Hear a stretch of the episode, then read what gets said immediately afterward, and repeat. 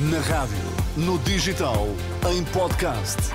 Música para sentir, informação para decidir.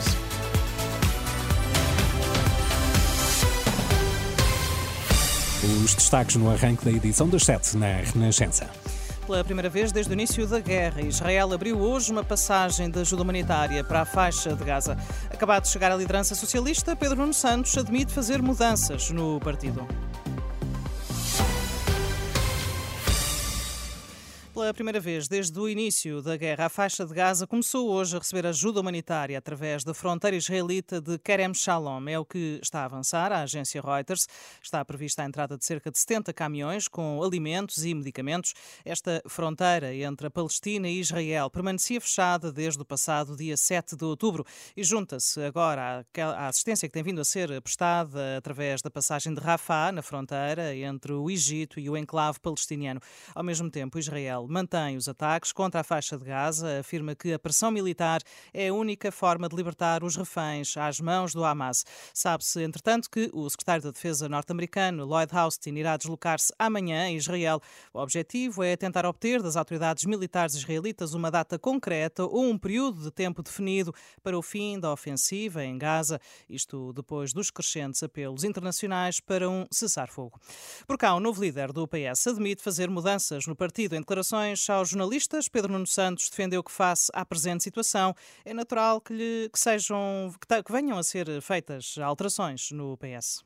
É normal que no, no, atual contexto haja também mudanças no, no, partido e na organização do partido. Quer dizer, há aqui uma, uma, continuidade, como é óbvio, não há uma ruptura, mas há também uma mudança e, há uma, e tem que haver inovação na forma como nós nos organizamos, como intervimos politicamente. Isso obviamente acontecerá. Isso é inevitável quando há uma mudança de, de, de liderança num partido, como é o caso do PS. O novo secretário-geral do Partido Socialista reconheceu que não é o líder do PS que a direita gostava de ter. Pedro Nuno Santos falava assim no final da reunião eh, de, com António Costa, onde foi feita a passagem de testemunhos. Já António Costa, que deixa a liderança do partido nove anos depois, diz não ter dúvidas de que o PS está mais unido do que o PSD. À saída dessa reunião, ainda o primeiro-ministro falou do período exigente que o novo líder do Partido Socialista irá atravessar, afirmando que Pedro Nuno Santos está mais bem preparado do que Luís Montenegro. É um quadro político muito exigente. Digamos, o Pedro Nuno Santos vai ter que enfrentar eleições em pouco mais de três meses e, portanto, isso implica, obviamente, um trabalho muito aturado. Felizmente é uma pessoa com uma grande experiência política, quer como dirigente partidário, quer como, como membro do governo. Se nós compararmos a experiência política que tem com a experiência do líder da oposição, percebemos a gigantesca uh, diferença que existe quanto ao grau de preparação Pedro Nuno Santos tem relativamente ao Dr. Luís Montenegro. Também percebemos bem como esta energia que o PS revelou nestas eleições, eh, eu diria que o PS está seguramente muito mais unido depois destas eleições do que o PSD ao fim de vários anos já de liderança de Luís Montenegro. Declarações de António Costa à saída da sede do PS no Largo do Rato, em Lisboa.